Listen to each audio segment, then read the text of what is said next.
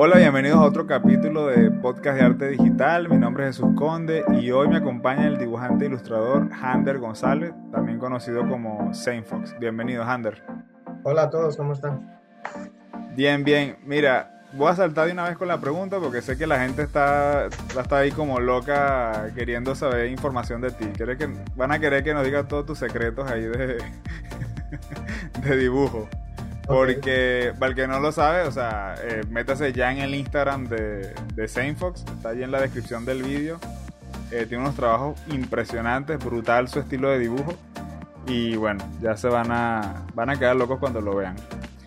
La, primera pregunta o el primer tema que quiero conversar es que me impresionó muchísimo eh, las, ilustraciones. Cuando me metí en tu perfil la primera vez, que tienes ilustraciones de los equipos de equipos de eSports.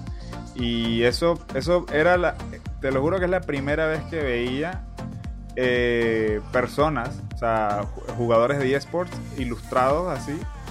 Y me pareció como que, o sea, cuando lo vi me pareció así como que, mira, otra cosa más que los artistas digitales pueden hacer, porque normalmente tú estás así como tratando de descifrar qué podría ser un artista digital para, ¿sabes? Como para trabajar y tal. Y eso me pareció súper impresionante. ¿Me puedes hablar de esa experiencia? ¿Cómo fue todo? Eh, sí, claro. Eh, en un principio fue como poco lenta y en realidad como yo soy, a mí me gustan mucho los videojuegos, especialmente el ámbito profesional, eh, ya está como predeterminado básicamente, como eh, quieres por el arte y también los videojuegos. En una ocasión, cuando dejé mi trabajo, que me dediqué como freelance, en un equipo de eSport llamado Cloud9, estaba buscando un ilustrador y yo no pensé que iba a conseguirle el trabajo, pero tiré la aventura y mandé mi currículum. Ellos me aceptaron y duré como un año y medio trabajando con ellos. Luego de un tiempo, eh, todo lo que yo iba haciendo era como eh, muy relacionado al área del eSport. Y a medida como que iba mejorando también, fui como experimentando junto a ellos otros estilos y así demás.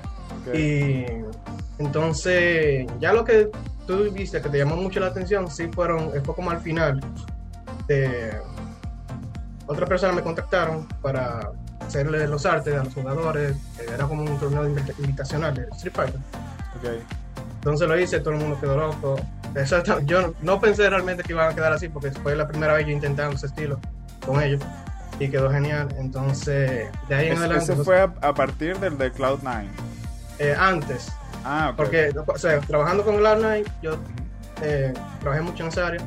Luego dejamos de trabajar por un tiempo con ellos entonces hice ese arte para Blink, así que se llama la compañía. Blink. De, Blink y Sport. De, Street Fighter. Entonces a la gente le encantó. Luego Cloud, Cloud vio esos artes, le, encantó también. Quiso que entonces que hiciera la portada para el equipo de ella de Valorant, el femenino y el masculino. Espectacular. Yo cuando lo vi dije, wow, o sea, me pareció como algo, eh, o sea, bastante directo, pues, o sea, como que ¿por qué no lo habían hecho antes? Porque claro, es como la representación ilustrada de, de, esta persona. Igual sí que se ha hecho en animación, por supuesto, que he visto las animaciones de Riot, de League of Legends, los trailers estos para los campeonatos son los, son los jugadores ilustrados, tal cual. Pero no sé, o sea, no, Claro, tú, tú asumes que alguien los habrá hecho en concept y así, pero no los había visto en ilustración como tal presentados así como uno al lado del otro. Eso me pareció muy bien. Y mm, luego vi que también participaste en el tráiler, un tráiler de Valorant. Sí, ese fue... Es como interesante porque debido a todo ese trabajo de eSport fue que ellos eh, se contactaron conmigo. Okay. Eh, sí, porque Riot Games le, como que le había mandado un portafolio a The Line Animation de los estilos como que les gustaría incluir en, en el trailer o lo que sea. Y ahí había bien trabajo mío. Entonces, ellos prefirieron simplemente contactar al artista que hizo esas artes en vez de buscar otra persona que, o sea, que fuera a hacer algo similar a ella. Tiene lógica. Sí, entonces eso me abrió muchas puertas, podrás ver. Una cosa llevó a la otra. Exactamente. Y eh, ellos me eh, contrataron como diseñador de personajes, todo salió bien. sí, pero esa, fue, sí, fue mi primera experiencia en, así como, especialmente la animación. Okay. o diseñador de personajes ya establecido. Sí. Dices que, que, se llama The Line Animation. Ese es el estudio que hizo la animación. Sí, exactamente. Ok. Sí, porque la gente a lo mejor cree que, por ejemplo, eh, Arkane lo hizo el mismo Riot, pero realmente lo hace un estudio que se llama Fortiche. ¿no? Exacto. O sea, realmente no son las empresas de videojuegos las que hacen todo ese tipo de cosas, sino que contratan a otras que son no, no sé si serán mejores que ellos en esa parte, pero sí se dedican a ello específicamente. O sea, para que, para que ellos van a estar poniéndose a hacer algo que no es lo que normalmente hacen, pues. Entonces contratan otras empresas de animación o tal para, para resolver esa cuestión. Sí, muchas cosas no suceden internamente dentro de la compañía. A pesar de que son grandísimos. Sí, a pesar de que son muy es inmenso. Exacto. Pero, claro, o sea, cada quien a lo suyo. Van a, está poniéndose ellos ahí. Ellos animan muy bien. Tengo un amigo que es animador y dice, ellos animan muy bien lo que son eh, cuestiones así como de acción, o sea, dinámica, así como peleas y cosas así. Pero ya la parte de acting, de actuar, es como que se quedarán cortos, porque no es lo que hacen normalmente, pues. Entonces, claro, obviamente necesita un estudio de animación dedicado para hacer ese tipo de cosas. Sí, exacto. No va a ponerse ya a tirar flechas, como dicen aquí. eh, eh, bueno, mira, a ver, esta es la, la parte que, que a lo mejor le va a interesar más a la gente que nos esté escuchando. ¿Tú tienes alguna rutina eh, que haces para, para dibujar? O sea, háblanos de tu rutina diaria para, de trabajo, o bueno, para practicar, qué sé yo. Ah, bueno. Eh, bueno, antes yo sí hacía muchos estudios, actualmente no sé cómo. Eh, no como que le da pereza a veces. Pero eh, sí, no, eh, yo pretendo como que volver como que a aprender cosas nuevas y eso. Pero ahora mismo yo solo, en ocasiones como que me levanto temprano, eh, estoy saliendo a correr mucho en la mañana, vuelvo la mañana, hago un poco de ejercicio aquí en la casa, entonces me ducho y abro las redes sociales, no sé qué, y como no intento forzarme inmediatamente a dibujar, como que salga natural, porque he tenido muchos momentos que, ok, tengo que hacer eh, X dibujo, lo que sea, y termino, o sea, no termina bien, ni el dibujo ni yo, como la frustración. Y sí, ahora intento más que las cosas fluyan de manera natural. y más relajado, ¿no? Sí, exactamente. Eh, pero eh, básicamente eso, intento un calentamiento rápido, no muy largo, porque a veces uno dice, ah, dame calentar con un pequeño dibujo y termina durando horas en eso, te gusta demasiado y quieres terminarlo. Pero boceto rápido, no sé, ya sea una cara. Ya, se me fue la cámara un segundo, no sé por qué está pasando eso, pero ya estoy de vuelta. boceto rápido para calentar y de inmediato el trabajo, pero no muy forzado. Okay. Eh, veo, que pone bastante énfasis en la parte del ejercicio. Eh, sí, porque eh, durante un tiempo, como soy freelance y duré mucho tiempo trabajando aquí de la casa. Eh, me descuidé mucho con, con, ese aspecto. Sí. Y decidí como que, eh, porque estaba muy enfocado en el trabajo, tenía que hacer esto, tenía que terminar esto, me acostaba muy tarde, eh, todo eso. Entonces decidí como que necesito una rutina, necesito un horario también de trabajo. básicamente comienzo a trabajar a las Más balanceado. Sí, comienzo a trabajar a las 9 de la mañana y a las 6 de la tarde, sin importar lo que estoy haciendo, suelto el lápiz. Claro, depende de alguna cosa, si realmente me está gustando lo que estoy haciendo, si siento como que estoy en buen ritmo, eh, sigo un poco más, pero por lo general ese es como que el horario. Ok. ¿Y si tienes un deadline mañana? Ah, ya es otra cosa. ya es otra cosa. Hasta que, hasta que el trabajo no termine, entonces ya. Pero yo intento, intento mucho no llegar a ese, a ese punto de, pero bueno, ¿qué le pasa a estas cámaras? Se está cayendo cada rato ahora. Disculpa, ¿eh? No, no Entonces, eh, a ver, yo eh, sé perfectamente lo que dices, porque justo yo estoy en una etapa similar desde que la cuestión empezó lo de la pandemia. Eso fue una locura, eso está encerrado en la casa. Yo tenía una rutina de salir a trotar y tal. Y cuando colocan estas cuarentenas así fuertes, que no puedes hacer nada, sino está en tu casa encerrado, eh, se, se, sintió bastante la, la, presión. Y era así como que, claro, las cosas te salen como mejor, como más rápido, eh, porque estás trabajando más, pero te sientes peor. Te sientes así como, no entiendo por qué esto se está como cayendo tanto. ¿Será que un cable está flojo, qué sé yo? Entonces, es como, es como mucha, em, empieza a acumularse como la presión y el estrés porque estás ahí todo el tiempo trabajando, trabajando, trabajando y no haces nada de actividad física. Y si acaso para distraerte, bueno, verás televisión o YouTube o algo así, que tampoco es bueno. O sea, estás siempre sentado o acostado, sentado o acostado. Entonces, así como, así tengas pesas en la casa, porque claro, no se, se arma un mini gimnasio para más o menos eh, medio compensar. Pero no es lo mismo. No es lo mismo que salir a la calle, recibir sol, tal. No tiene nada que ver. constantemente una pantalla enfrente de nosotros. Eh, bueno. Yo justo ahora ando medio detox de redes sociales. No tengo Instagram ni TikTok en el teléfono. el TikTok era la peor. Me tenía como un esclavo ahí cada rato. La... Adictivo. Súper adictivo. Así, con el dedo haciendo así para arriba todo el tiempo. Mira, eh, vale, ok. Entonces, ajá, vamos a retroceder un poquito. Cuando, tú, cuando tú eras pequeño, el joven Hander O sea, tu amor por el dibujo empezó temprano, me imagino, como todo el mundo. Mm, sí. Más o menos como a qué edad dijiste, definitivamente me gusta dibujar y lo voy a seguir haciendo, pase lo que pase, porque personalmente a mí eh, sí tenía como unas amistades, bueno, amigos, entre comillas, como eh, chamitos del colegio me decían, no, que tú no sabes dibujar y tal, que qué es eso, eso está feo, cosas así. Entonces como que trataban de echarte para atrás un poquito, pero uno seguía dándole. Sí. Y como a los 14 años más o menos fue que yo dije, a mí me gusta dibujar. Y voy a seguir dibujando, pase lo que pase. Pero no fue como hasta los 19, eh, entre 17 y 19 creo yo que me lo tomé en serio, pues. Más o menos, ¿cuándo fue ese cambio tuyo que dijiste, esto puede ser mi carrera? Ok, em, fue como o sea, yo estudié en publicidad, mención diseño gráfico, pero publicidad autónoma de Santo Domingo. Y está muy basada en, el, dibujo tradicional, demasiado en realidad, a pesar de ser diseño. pero está bien, ¿no? Sí, sí, claro, eso, eso, me ayudó bastante en realidad.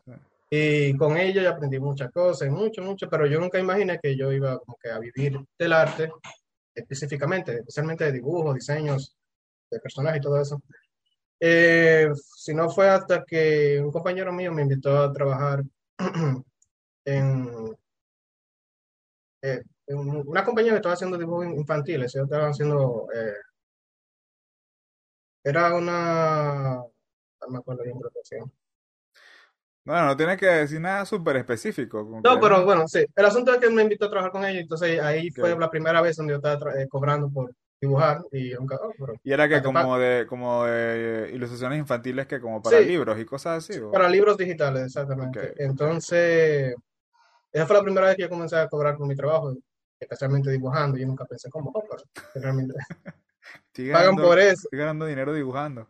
Exacto, a mí me gustó, me, me gustó muchísimo al principio. Ya con el tiempo, ¿sabes? uno se va desgastando y ya no es lo mismo. Pero eh, en ese entonces yo también estaba tomando mucho comencé a, tomar comisiones por internet y dije como que, ok, pero espérate, entonces yo también puedo eh, vivir de esto a través del internet, no necesariamente trabajando con ellos, y decidí renunciar. Entonces fue totalmente una aventura, porque yo no, eh, en realidad yo no pensaba que iba a funcionar.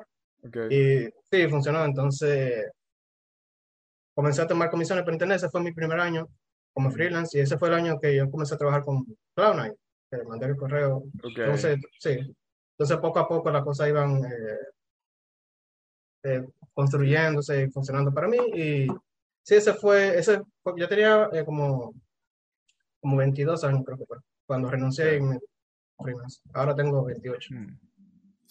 Ok, está bien, una buena cantidad de años de, experiencia tienes allí.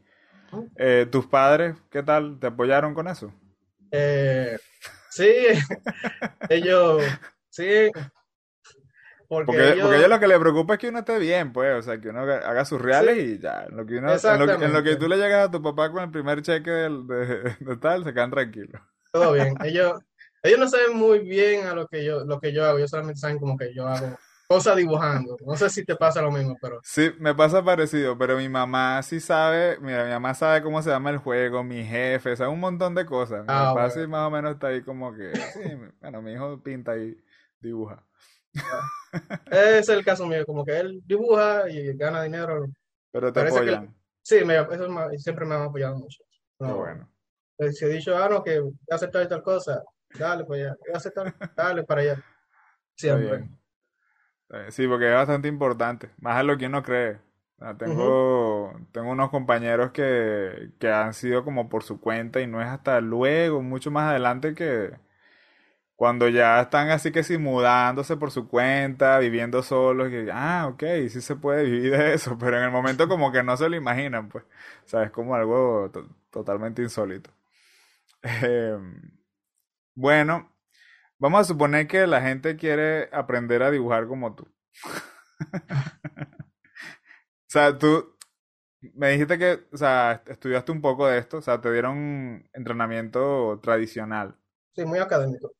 Pero ese estilo tuyo es bastante específico. So- sobre todo lo que estoy viendo últimamente, tienes, últimamente estoy viendo así como unos, como unos colores que son como muy, ¿cómo puedo decirlo? Así como por pasos. O sea, no, no, como que no hay un shading suave, pero no sé si eso es lo que algo estás intentando. Porque el, el shading suave tuyo me gusta bastante. Tienes unos allí que son muy, que son brutales, de así como un shading súper suavecito, parece hasta 3D. O sea, a veces te lo juro que no sé si estás haciendo 3D o, o es una, o es una, una ilustración. Pero parece, ¿eh? ilustraciones. Eh, bueno, eso- esos actuales son una especie de estudio que estoy haciendo como que a ver dónde termina. Ujú. Pero de cómo dibujar como yo, en realidad yo ni yo mismo sabría decirte porque son... Si tú miras, si tú, bueno, eso que yo he quitado algunos cuantos, pero si tú miras mi feed, por ejemplo, de Instagram, de principio a final, hay unas variaciones de estilo y cosas, especialmente probando Sí. eh, qué me funciona y qué no. Y eso es lo que me ha llegado ahora mismo, a donde estoy. Que sí me gusta mucho lo que- eh, a dónde me dirijo porque en realidad eh, lo disfruto. No es, no, es- no, no- no me sale forzado ni nada, sino súper natural. Pero es, ha sido como una combinación, una combinación de estilos, de estudios de otros artistas, de mucho, eh, ya sean películas animadas, anime o cartoon, que me han influenci- influenciado bastante. Pero es difícil de decir cómo. ¿Cuáles son tus animes favoritos? ¿Te gusta el anime? Eh, sí, eh, es como raro, como que yo soy muy selectivo con ellos. Actualmente el único, el que, lo único que estoy viendo es eh, Attack on Titan. Ok. Sí, eh, anteriormente me gustaba muchísimo Death Note. eh, Sí, Esos son Bueno, como los, esos son como los, los Sí. básicos, ¿oíste? son súper básicos en el sentido de la palabra, sí, en realidad. Yo, Pero- yo digo, yo digo eso, yo voy a, a una cuestión que se llama el Japan Weekend, que es como un Comic Con de cuestiones, yo, yo, yo digo eso allá y me, y me matan, o sea, me, me sacan a patada de ahí. Sí, en realidad, a simple vista son súper básicos, como que Sí, sí, obviamente a, a todo el mundo le gusta, ¿verdad? Pero eh, la influencia de, por, en Attack on Titan me gusta mucho la trama, no, Especial- no, Ujú. nada, no- nada que ver con el dibujo. Me pasa lo mismo, sí, sí, sí. Pero de Death Note eh, me impactó mucho no solamente la historia, me gustaba mucho en esos tiempos. Ahora no sé, como que ya lo superé, sí, porque hace mucho, pero en ese tiempo eh, lo, yo estaba obsesionado con, el dibujo, con los dibujos de Takeshi Obata. Yo quería dibujar con él, como él, quería dibujar como él, y todo lo que hacía yo intentaba leerlo, intentaba imitarlo a mi manera. Eso me influenció muchísimo. Luego eh, fue con Tite Kubo, el autor de Bleach, quería dibujar Sí. como él. Así han sido muchas cosas, eh, pero en un principio básicamente fue con Dragon Ball. Que Ok, todo ya, como, como mucha gente. Sí. Si supieras que yo mí Dragon Ball, no, no sé, no me... O sea, sí vi, pero no como, como todos, pues, que estaban así muy pegados. Yo, a mí me... La parte que más me gustó era, es súper raro porque creo que a nadie le gusta. Y era cuando Gohan se vuelve Saiyaman. Ah, No sé por qué. Esa es la parte que más me gustó. O sea, esa, ese pedacito, ese, ese era GT, era, no me acuerdo. no, antes era, esa era la saga de Majin Buu, o sea, al principio. Exacto, toda esa parte me pareció brutal, o sea, esa- y creo que esa fue ahí donde enganché. Y ya, bueno, ya cosas que sí, Pokémon y eso, que, los, que sí que estaban muy pegados los compañeros míos del colegio, yo nada que ver, no, no sé, no me... Lo intenté. Lo intenté para estar en la conversación, pero no pude. O sea, no me, no me atrapó, pues. Okay. Caballeros del Zodiaco un poquito. Ah, ese también. Yo, me gustaba muchísimo Chiri. Sí. Y luego Naruto y todo eso, pero la, el caso mío es como que es raro, porque yo te dije Attack on Titan, pero al principio a mí no me gustaba. Yo duré, Ok. eh, salió como en el 2016, no me acuerdo cuándo salió. Yo No me duré como, sí, salió más o menos esa fecha, y duré mucho tiempo para poder verlo, porque no, no me gustaba para nada al principio. Yo empecé a hacer nada. O sea, el año pasado a ver Attack on Titan. Porque es Ah, que bueno. no, le tenía una resistencia porque es que no me gustaban Sí. los dibujos. Era como Era- que, ¿por qué se ve tan feo todo? Y porque hay tanto detalle en las nubes. O sea, tienes mucho detalle en las nubes. Esto, Sí, este- esto ahora- se ve ahora que- caótico. Ahora que tú lo mencionas, ¿verdad? Creo que una gran parte del presupuesto se va para allá. Se va para las nubes, sí. Eh, no vale. Perfecto. ¿Y, y, qué me cuentas de videojuegos? ¿Te gusta jugar? Ah, sí, de, pero solamente, bueno, yo juego- podría jugar cualquier cosa, pero yo el tiempo que, poco tiempo que saco para jugar, entonces son fighting games o de pelea. Y porque como que es más interactivo y no me aburren. Y puedo jugar, por ejemplo, por ejemplo, con mi compañero en cualquier momento. Sí, o sea, es más, para, es más- me divierte más. Hay mucha gente que le gustan los, los juegos de aventura, juegos Mm. de one player. Bien por ello, pero a mí me gustan más como cosas interactivas de jugar con otra persona. Sí. Algo más arcade. Sí, exactamente. Eh, actualmente. No, que yo también estoy más o menos así. Las cosas así que son mucho de... que están así como cortados con cinemáticas o de camina para acá, camina para allá, no sé qué. Lee esto. No, no, eso no va conmigo. intenté jugar The Last of Us 2. Ujú. eh, se ve muy bonito, pero Sí, no, no pude. no se puede, sí. Ah, Es como... Sí, es como que no, no sabes si estás viendo una película o estás jugando. Es como... O, ¿sabes qué me pasaba? Que se me olvidaba qué es lo que había que hacer. O sea, yo estaba jugando, me decían lo que tenía que hacer y de repente, ¿qué era lo que tenía que hacer? Y pasaba un rato ahí dando vueltas y resulta que era una tontería. O sea, Sí. era algo súper sencillo.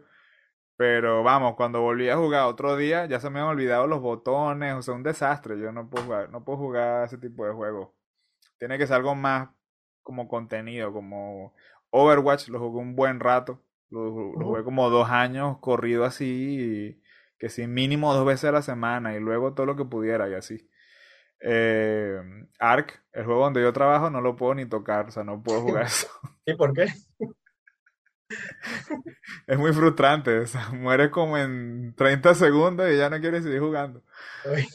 Y si construyes algo y vuelves al día siguiente, ya, ya pasó un huracán por allí, te lo llevaron, te robaron, sí, sí, no, no, no. Eso es muy parecido a la realidad, eso que es algo ahí te lo roban. Este, prefiero Sí. no jugarlo. Y juegos de, de conducir. Me gustan mucho cosas de coche. o sea, yo obsesionado con Need for Speed y cosas así. Sí. Y de pelea, bueno, no te digo el que jugaba yo porque ya se me cae, ya, ya es como que me identifica mi edad muy rápido. Yo jugaba uno que se llama Bloody Roar. No sé si Ah, sabes. sí. Sí, no, claro que sí, ese me gustaba muchísimo. Yo jugaba mucho el 2. El 2. El 2 Ujú. estaba, estaba bien, estaba bien. Mira, Hander, no sé qué más me puedes contar acerca de qué, qué hay en el futuro de Hander, de Saint Fox. Eh, bueno, Ya estás, tra- ya estás, tra- a- aunque no lo puedas contar, ya estás trabajando en otras cosas así relacionadas con, con videojuegos este año ya o está muy temprano Eh, empezando el año todavía. muy temprano me estoy esperando una supuesta oferta que me dijeron que iba a llegar. No puedo hablar mucho de eso como quiera, pero Sí, eh, sí, exactamente. Pero ojalá funcione y aunque no funcione ya eh, es como mi, mi mentalidad es, de todos modos trabajar en mí. O sea, quisiera trabajar en mi primer cómic. Yo no soy muy fanático del cómic ni siquiera del manga, pero es como que la única manera que tú puedes contar una historia como quieras. Así que Sí. ¿Y qué eh, tal? Es una historia completamente propia y, sí, y... todo mío eh, por el momento. Todo ok. diseño, historia, todo, claro, todavía está en, muy en en una etapa muy temprana. Pero eso es lo que yo quisiera enfocarme durante el año. Quizá más adelante todavía. Y aunque, y sí, aunque no funcione de cierta manera y que, no sea un éxito ni nada, pero me, voy a sentir bien porque lo saqué. Eso es lo que yo quiero. Bueno, haciendo yo con un, también con un cómic por ahí que me está tomando la vida, la vida entera hacerlo, pero bueno, poco a poco. Tampoco, como tú dices, pues hay que encontrar como esa inspiración allí. Uno no puede estar todo el tiempo ahí a tope. Se puede hacer, pero por cortos periodos, pues. O sea, no, no puedes estar todos los días en eso. O sea, vas a terminar agotado. Y le estoy dando mucha importancia últimamente a eso de la, de la salud mental, eh, física, por supuesto, porque el estrés tampoco, tampoco ayuda. O sea, eh, en varias cosas, o sea, eh, tan pronto dejé de producir así obsesivamente en YouTube y empecé a hacer un montón de cosas que tenía así como al mismo tiempo, empecé como a dormir mejor, o sea, varias cosas se fueron como resolviendo solas, pues, y, y era eso, era eso de párate, ponte a trabajar, no sé qué, ahora tienes que hacer ejercicio porque si no, no haces ejercicio en todo el día. Ahora tienes que, bueno, ponte a ayudar a, tu esposa a hacer el almuerzo. Ahora trabajar desde la tarde hasta la noche con, los gringos. Y, o sea, era todo muy corre-corre, todos los, todos los días, prácticamente. Sí, se volvía muy monótono también. Pasaba prácticamente esperando el fin de semana para más o menos distraerte un poquito y entre comillas recargar para darle el lunes otra vez. Y se te va un año entero haciendo lo mismo, prácticamente. Sí, porque la parte curiosa es que se supone que somos freelance y el tiempo deberíamos administrarlo mejor, ¿verdad? Eh, pero en ocasiones cuando, o sea, se nos nubla la visión y, perdemos eso, porque la ventaja de nosotros es que si el tiempo está en nuestra disposición deberíamos de manejarlo mucho mejor, entonces no deberíamos estar siempre en un corre-corre con la cosa. Pero eh, sí, también yo estoy así, eh, especialmente en un año, de, de par de meses para atrás. Manejarme mejor. ¿Y, ¿Y tú que tuviste un tiempo trabajando entonces en estudio y ahora freelance, qué, qué prefieres? O sea, eh, eh mil, mil, veces freelance. ¿Sí? sí, mucho mejor. Ok. Yo no sé por qué me, a mí me gusta más en el en estudio. O sea, siento que hay como más, bueno, a ver, o sea, estoy hablando de una época prepandemia. Este, me da como una sensación más de como que, bueno, tienes a como otras personas a tu alrededor, de repente se toma un café y conversan, hay como más, un poquito más social, pues, que está ah, encerrado todo el día en la casa. Sí, eso es verdad, no, no hay forma de negarlo. Es, te da mucha vida a tu alrededor. Sí es, mucho más colorido. Sin embargo, la parte de freelance a veces se siente un poquito triste. Cuatro paredes. Cuatro paredes y una ventana si tienes suerte. Y te cae la noche y tú ni cuenta te das, Sí, tal cual. Tal cual, tal cual. Sí, la verdad que si lo ponemos así suena bastante triste. Pero es lo que hay. O sea, igual hay, hay, hay sus maneras como de resolverlo. Una vez que a lo mejor ya uno tiene, no sé, un buen ingreso y tal, bastante constante, puedes alquilar una, una oficina nada más para eso, por lo menos para salir de la casa, porque si no, estás en la casa también. Pero bueno, claro, estamos todavía en época de, de esto de COVID, entonces, bueno, se, se, trata de minimizar riesgos y cosas, pues, así que la mínima expresión de lo que se necesita. Computador, una silla, una mesa y una habitación, la habitación que menos se usa en la casa o algo así. sí, Mira, bueno, Seinfeld, normalmente estas entrevistas suelen ser un poquito más largas, pero ya tú me contestaste todas las preguntas que tenía eh, para dispararte allí. No sé si quieres comentar algo adicional a la gente que te, que te está escuchando. Ah. Sin presión. Sin presión. Sin presión. Eh, no sé, ¿qué podría decirle? Eh, Nada más te estás escuchando en Spotify, Apple Podcast, en iVoox. Ah, solamente. bueno, si es artista emergente que realmente quisiera trabajar en esto, eh, lo que siempre digo es que no se desesperen, porque a veces toma tiempo y las cosas no suceden de un día para otro, pero sí se puede sí se puede trabajar en esta industria. Hay muchas áreas las cuales se pueden explotar cualquier talento y que también eh, que poco a poco eh, lo mismo, no se desesperen ni siquiera con sus resultados, ni con si no se sienten bien con su arte, eso poco a poco cambia y van a llegar a un punto donde se van a sentir satisfechos con lo que están logrando y con ellos mismos, pero no sean duros, que no sean duros con ellos mismos, porque a veces nosotros mismos somos nuestro peor crítico. Eso. eso, me llegó hasta a mí. Ah, no tiene que ser principiante para sentir eso. Eso. Yo juego mis cuestiones de, que coloco en Instagram a veces y digo, esto se pudo haber visto un poquito mejor, pero bueno, ahorita estoy en una onda de que hago post y los hago y, trato de olvidarme de eso, pues.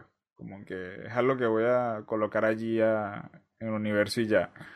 No, sin, sin, pensarlo mucho.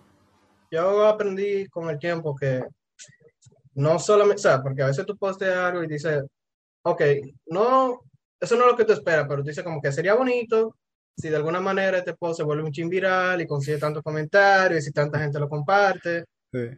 sería bueno, ¿verdad?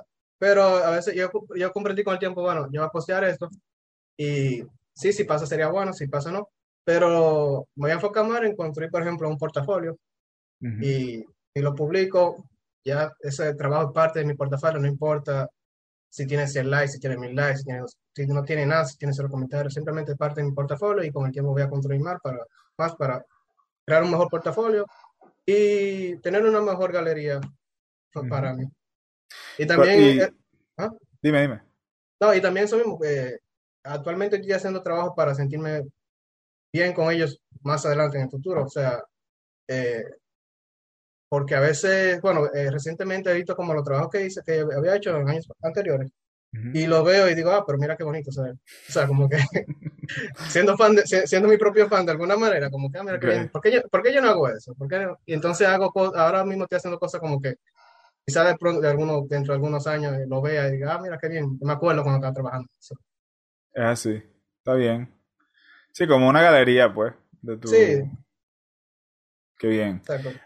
A ver, eh, lo que iba a comentar era que... Y las redes sociales son...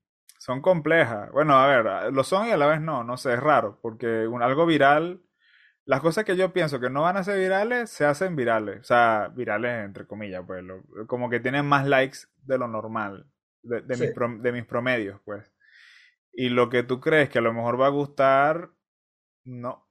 O sea, es como que eso no es decisión de uno, es decisión de la gente y, y puede ser que el, día que lo colocaste y la hora en que lo colocaste influya un, o sea, de cierta forma, pero la gente es la que decide. O sea, cuando una cosa vale la pena o no vale la pena eh, comentarlo, compartirla o tal. En estos días coloqué unas imágenes de unas islas que también, pero era, fue algo así como unos conceptos muy eh, sencillos de como environments, pero ni siquiera nada, nada detallado, era muy general, pues. Y a la gente le encantó. Y coloqué otras cosas que fueron más difíciles de hacer que nada. O sea, nada que ver.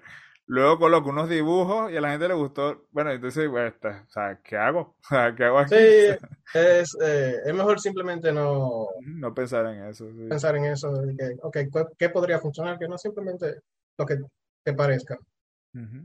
Que el dios del algoritmo decida que será viral o que no. Por eso ando en esa etapa ahorita así como de no estar pendiente de eso y la verdad es que me ha bajado muchísimo. Yo no, yo no sufro de ansiedad ni nada por el estilo. Pero sí he notado un tipo de comportamiento con respecto a la aplicación esa de que estoy como abriéndola en momentos donde realmente no tengo que estarla viendo ni nada, sino que es como un reflejo. O sea, saco el teléfono y pam, puyo el, Instagram. Y bueno, ahora que la tengo desinstalada, puyo la calculadora, no sé, o cualquier otro Cualquier otro botón que te atravesaba allí. Pero, pero es eso, era como un reflejo, o sea, ni siquiera era incontrolable. Y eso dice mucho de, de la manera como hacen estas aplicaciones también para, para envolverte, ¿no? Y que estés ahí como pegado todo el rato. A veces voy y, y hago la cuestión de que estoy buscando en el teléfono, estoy buscando TikTok Y, ya, ya, ya no está allí, pues. Entonces ya estoy parando de hacerlo, pero era como un reflejo, o sea, sin pensarlo, sin acordarme ni siquiera de que no está allá. Sí. Y obviamente ahora, tengo más tiempo. sí. Es difícil. Eh, es muy adictivo. Ya, lo único que podemos hacer es aprender a vivir con él y controlarlo a nuestra manera. Sí. Pero es bastante adictivo. ¿Tienes libros de arte? Eh, o sea, propios. O sea, ¿tiene, eh, ¿alguno que te guste o tal? Bueno, ya, ah. ¿tienes, ¿tienes propio? O sea, no, no, no, ¿has participado? Bueno. He participado en, en, algunos, pero son como, no sé, for work, cosas así. Ok.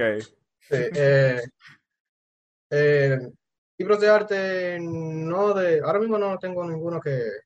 Mira, pero yo no sabía que, yo no sabía que hacía, no sé, for work. No, no, ya, no que hacía, sino que se dio una oportunidad donde supuestamente una gran cantidad de artistas iban a hacer, ah, bueno, no sé si tú has escuchado el libro ah, Hardcover. Sí, sí lo he escuchado, sí lo he escuchado. Sí, entonces me convencieron mencionándome una gran cantidad de nombres, okay. que, no sé cuánto, y de bueno, pues si tanta gente iba a estar ahí, claro. me sentía privilegiado en estar ahí también, entonces aporté eh, al primero y al segundo libro. Genial. ¿Qué tal fue esa experiencia? Eh, fue bastante sencilla en realidad porque no había mucho. Básicamente lo que tú hicieras estaba bien. Sí. O sea, ah, claro, como. había cierto, sí, mucha libertad. Había ciertos estándares, pero lo que más te decían es como que asegúrate que, no sea, que seas 100% no safe for work. Eso es lo que te decían. Porque sabes que a veces mucha gente como que no, eh, dame encontrar ciertas partes, no sé qué, no, totalmente, total libertad. Ok. Hmm. Bueno, a ver, yo sí pensé que yo vi algunas imágenes de eso, de un par de artistas, otros artistas, creo que era Pablo, en español, se me olvidó el nombre. Eh, un Pablo. Hay como tres Pablos que son brutales en, ilustración y cosepar y tal. Este, por eso, por eso que no me acuerdo, no sé cuál es el apellido de cuál.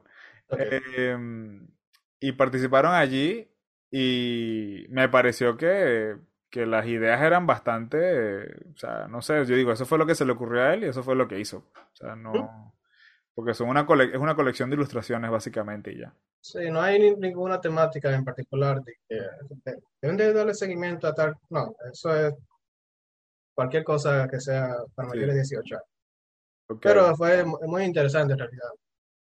¿Y qué, qué, libros tienes tú que te gusten? O sea, que puedas, que puedas compartir los nombres o algo así. O, o sea, no sé, porque, a ver, yo tengo aquí desde el basiquito de, de Andrew Loomis hasta hace poco que tengo uno de Sid Mead, que es de, diseños de naves y cosas y tal. Así.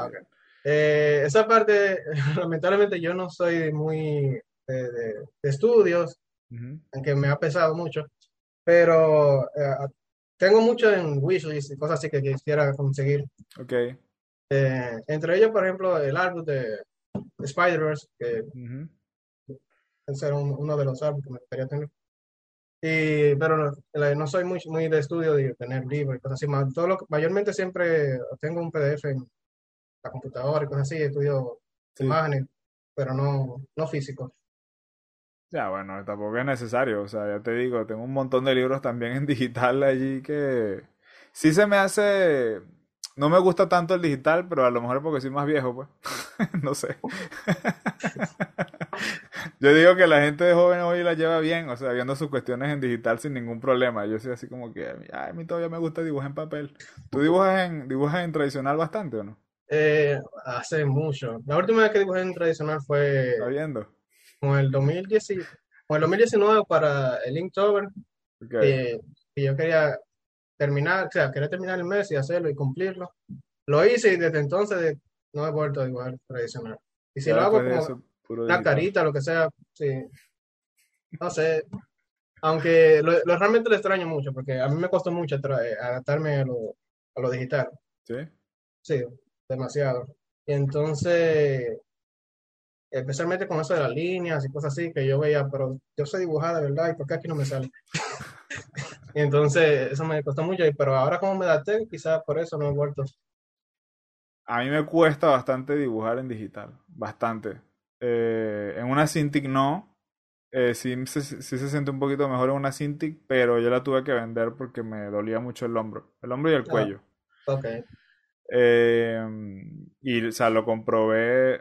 bueno, seguimos con el problemita de la cámara. Lo comprobé con la, con que así, o sea, lo usé un tiempo y luego la quité y usé mi tablet normal y la diferencia era del cielo a la tierra. O sea, lo que me dolía el hombro y el cuello aquí, sobre todo por ver hacia abajo todo el rato, eh, no tenía comparación la diferencia. Entonces dejé de utilizarla.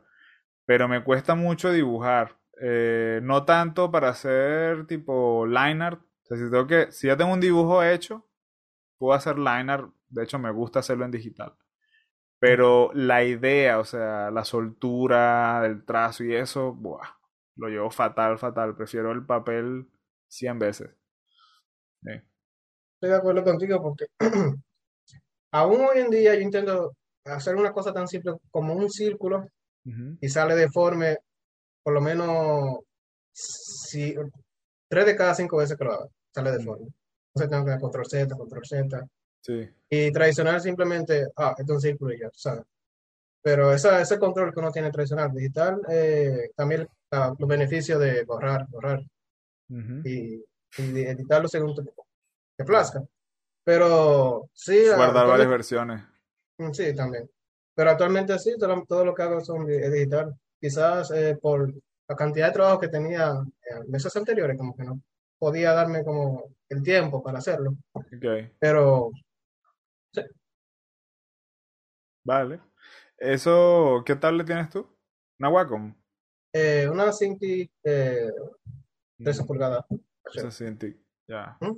Yo tuve una Cintiq. Eh, a mí me pasa, igual que, me pasa igual que tú. Si no, tengo la cinta, si no tengo la cinta, entonces me vuelvo un garabato. Porque tengo otra, eh, una bambú.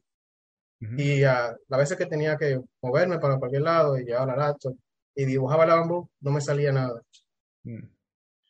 Bueno, a ver, esto se lo comento a todo el mundo y es porque no sé si, si lo tiene o no lo tiene activado, pero sabes que hay una opción que se llama eh, forzar proporciones de fuerza. Y, y, lo que hace es que adapta el espacio de la tablet lo, que sea exactamente el mismo del monitor. Porque si, no, si no tienes eso activado, pasa más o menos lo que me contaba, que si haces un, un círculo, a lo mejor cuando lo ves en el, la pantalla es un óvalo. O sea, es como que lo que tú estás, el espacio que tiene no es el mismo de la, no son las mismas proporciones, pues verticales y horizontal. Entonces, por si acaso. Cuando vayas a usar tu laptop de nuevo con, con la bambú. Es, probable que me pasara eso, no lo sabía. es que, no, es que no sé por qué no viene por default. Ah, si me preguntas a mí, eso debería venir por default. Claro que sí. Seguramente era algo relacionado a eso. A ver, si tienes dos monitores se nota más. ¿Tú sabes por qué lo, lo, me sé ese setting?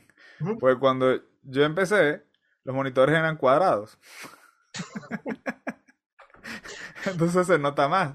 Tienes una pantalla cuadrada y la Cintiq es rectangular, como tú dibujabas, decías, mierda, aquí estoy haciendo un círculo, pero ya soy un óvalo. Entonces, esto es que hay una diferencia entre la manera como interpretas la cuestión a tal. debe haber un setting, entonces me metí a tal, no sé qué. Pero hoy en día, como, no sé, no sé, es que no lo dicen tampoco que eso puede pasar. No sé cuál es la razón por la cual no viene por default. Sí me he dado cuenta que lo que son las, como he tenido que hacer reviews, eh, la de, las de XP Pen viene por default activado. Y las de Artisul, se llama la otra marca, también vienen por default ya con eso puesto. Entonces cualquiera va a decir que esas son mejor. o sea, mira, tú puedes dibujar mejor aquí que con la Wacom. Pero es simplemente porque no está activado eso, que es un absurdo, pues. O sea, una tontería.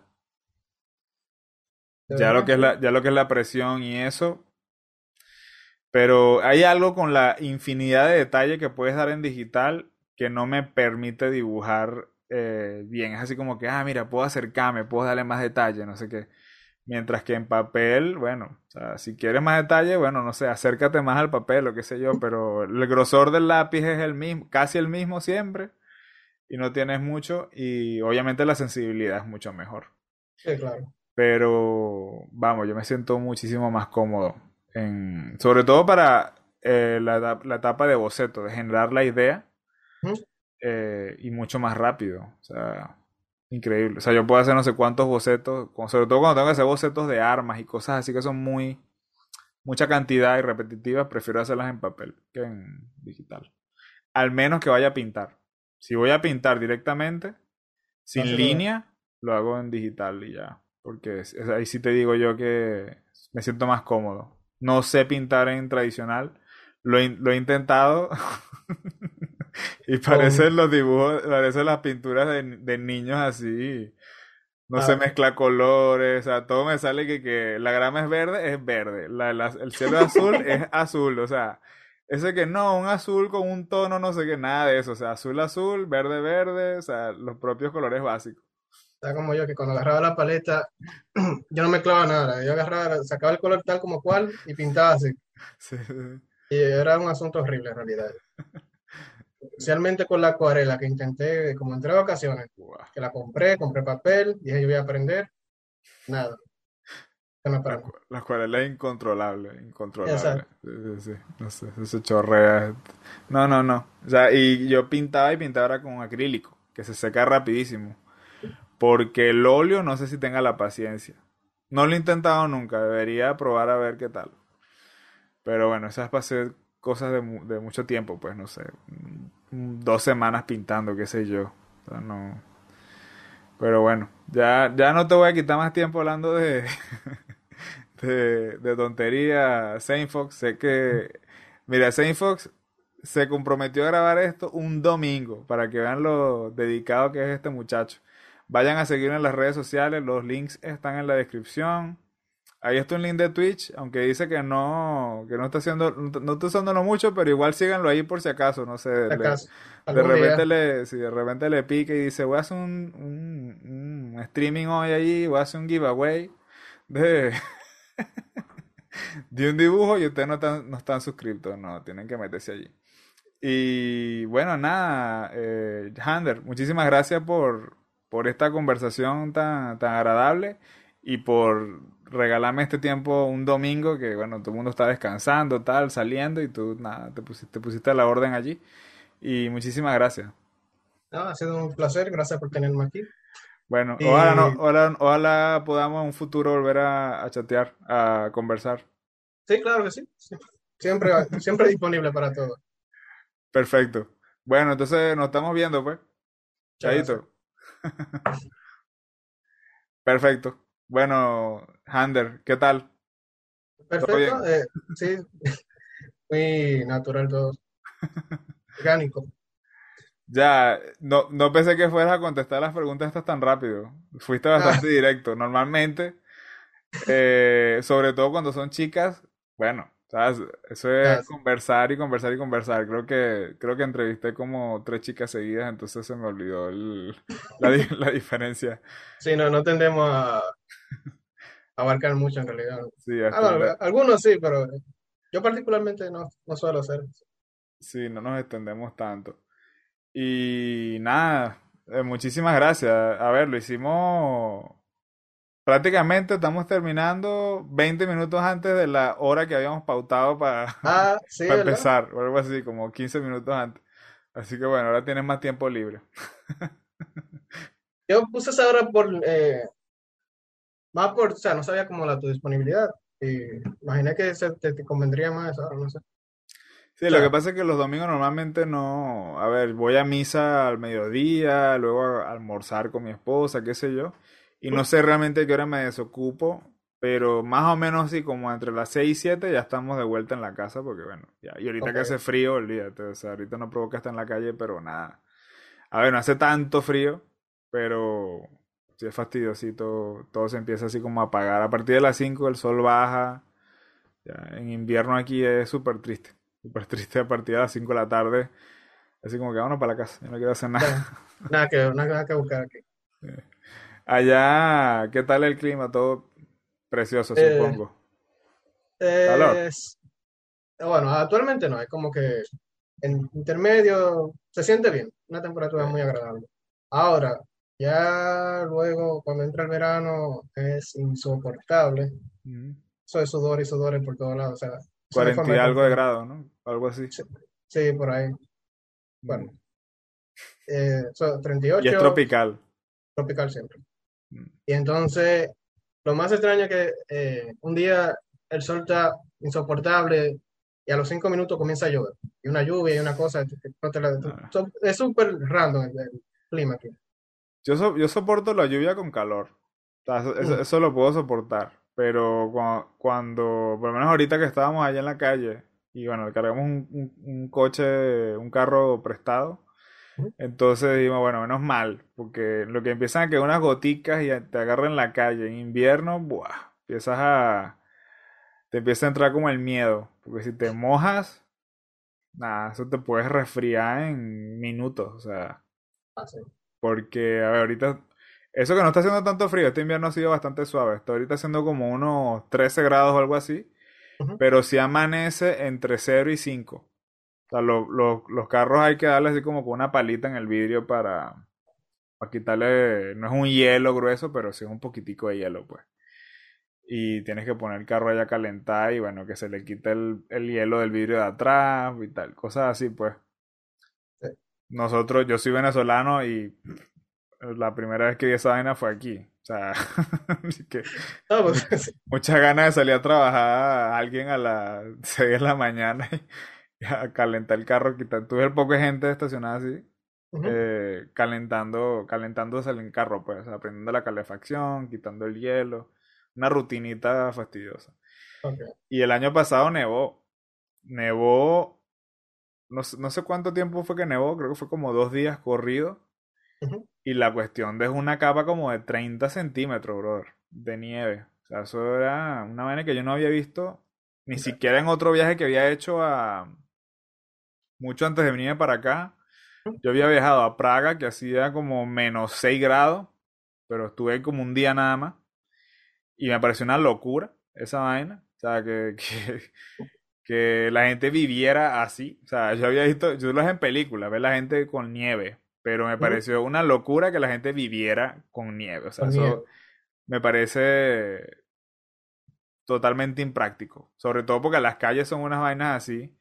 Y tú ves un camión bajando una calle así y tú dices, esta vaina se va a estrellar y se vaya un gentío por delante. Pero de alguna forma logran que la vaina funcione. Le ponen cadenas a los cauchos y van y yo, verga, o sea, demasiado, demasiada ganas de trabajar. Tiene esta gente. Eh, la gente resbalándose por las escaleras se meten unos coñazos en el coxis arrechísimo. Decía, o sea, cuánto aumentan las fracturas aquí, no sé qué. O sea, esto tiene que ser una locura todos los inviernos. Y aquí pasó así. Aumentaron las fracturas de, de mano, porque la gente se caía y caía mal. De muñecas, cosas así, de coxis. Ah, ahora que tú mencionas eso, eso, es una parte de, del frío y la nieve que yo nunca había pensado. Sí, es que yo, yo, tampoco. Cuando yo lo fui la primera vez, yo tampoco lo, o sea, no lo había asimilado de esa forma, pues. Como que, o sea, eh, a ver, en, en esa que cayó aquí, que duró, creo que fue que duró como dos o tres semanas la nieve. Eh, o sea, la nieve de esa sola nevada. hubiera nevado más y no sé qué pasa. Eh, y como aquí no están preparados para ese tipo de cosas. Y hacia las afueras, que hace más frío todavía, eh, supuestamente las tuberías de agua se congelaron. Entonces nadie tenía agua. No tenían agua, pues, hasta que haga más calor. Entonces, no sé qué haces, o sea, calientas agua con una olla, ¿sabes? De, de, no sé, agarrar nieve, la echas en la olla, la calientas, algo así. Sí, para bañarte, pues no sé si eso se puede tomar. Pero es como totalmente, eh, es como otro problema, otro, tipo de problema, pues. Sí, definitivamente, porque el calor es calor, pero tú le pones un abanico con aire acondicionado y ya. Claro, cuando hay ola de calor ya es otra cosa. Sí, la ola de calor también es fuerte aquí, aquí, No sé, no sé si allá sucede, supongo que también. Pero como es tropical, no sé si eso ayuda un pelín, pero aquí él es seco todo el, todo el rato. el calor es seco que sientes que te estás asfixiando y se te, se te seca la nariz, que no sé qué coño es lo que pasa, qué coño se te rompe o algo, pero empiezas a sangrar y todo. O, o, te sacas así como... Vamos a suponer que te sacas un moco y eso es ¿Mm? rojo de sangre. Ah. Sale. No, aquí, aquí no sucede así. Hay, hay días que se siente como que Ah, sí, pero no, es como te digo, el, clima es constante de, cierta manera. O hace un chin de frío. No, no, ni siquiera se puede llamar frío, simplemente una temperatura fresca. Fresco. Sí, exactamente. Eh, como 16 grados.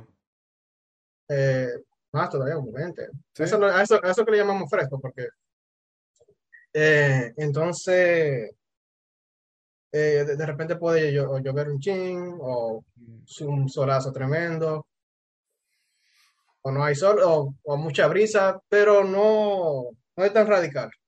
O no es tan radical como allá, como, nosotros, como esos países. Eh, la temperatura aquí, aunque es un poquito aleatoria así, pero no es nada de que radical.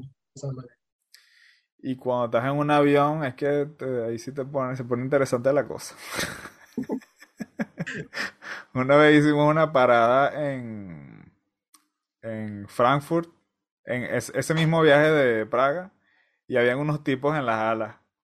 Estaban así, así como, como con una una fregona, o sea, como con un, joder, ¿cómo coño le decían en Venezuela?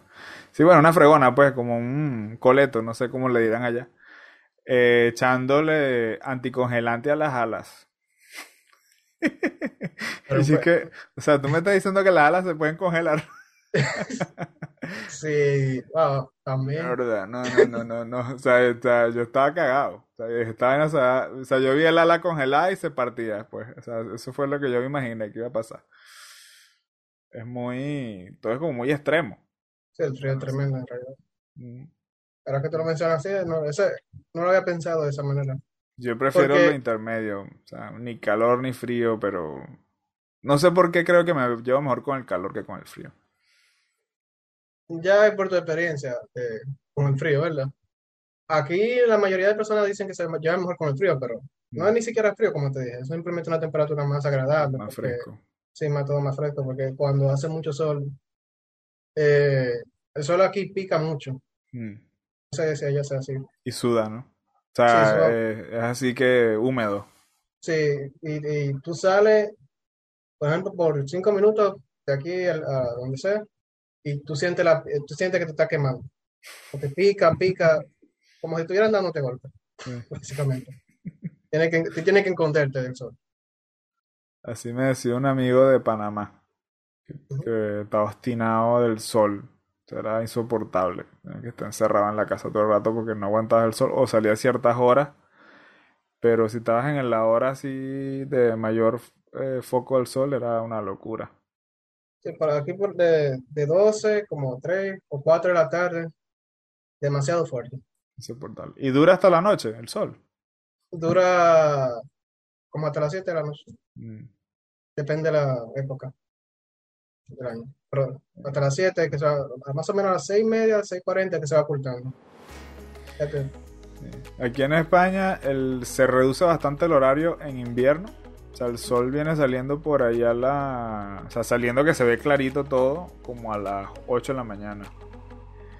Y ya a las 5 de la tarde se está empezando a oscurecer. O sea, se ve así como tarde, pues. Lo que sería en, en otro sitio, que sé yo. En Venezuela, por ejemplo, como a las 8 de la 7 de la noche, algo así. Ya, ya a las 5 se ve así. Eh, vamos, a partir de las 6 es oscuro. O sea, es la luz de, lo que tenga la calle, lo que haya que, que puede estar, pues. Pero en verano, no joda, el sol sale como a la. Creo que antes de las 7. Y se viene a esconder por ahí a las 10 de la noche. O sea, nosotros salíamos del cine de así tipo. Vamos a ver una película a las 9 de la noche. Salíamos y todavía estaba clarito de, atardecer. Se veía así el cielo naranja, pues, a las 10 de la noche.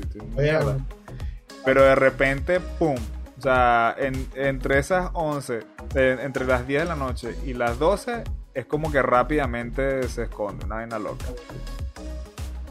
Pero el pico, o sea, el, trozo que hay en el medio del día, eso es una vaina, eso es una locura. Hay gente que se muere y todo. De golpe de calor. Golpe de calor. Por eso te lo mencionaba, porque entre el frío y el calor, cuando está así, eso no, se sabe. Esos golpes de calor se llevan a mucha gente. Mm. Sí, sí. Especialmente el año pasado sucedió mucho. Bueno, Hander, no te voy a entretener más. Muchísimas gracias por la conversación. Y nada, Este, espero que, no sé, alguna vez nos podamos en persona, un evento de esos de ilustración o qué sé yo, de concept. Hay bastante por todos lados. A lo mejor un día de esto coincidimos en alguno de esos. Esperemos que sí. Y esperemos también que esto de la pandemia ya comience. Sí, ya está Ah. dando fastidio salir con esa mascarilla para todos lados. Sí, porque tú dices, no solamente un año, a otro año. Entonces, no, no se sabe cuándo termina ya. No se sabe. Ya es como normal la vaina de la mascarilla. Y es raro porque he conocido gente con la mascarilla y es como que lo he visto más con mascarilla que sin mascarilla. Entonces, no sabe cómo son, realmente. O sea, la cara, la cara no la relacionas, ¿no? Este, muy arrecho. Pero bueno, muchísimas gracias, men. Estamos hablando por Instagram y cualquier cosa, bueno, te mando un mensajito. Te aviso cuando esto salga en Spotify, que va a salir primero, y luego en, en YouTube. Eh, manda el link y lo comparto con compañeros. Perfecto, Pero, realmente un placer. Eh, gracias por todo. finísimo. Chaito, Bueno, men. Te cuida. Bye. Realmente.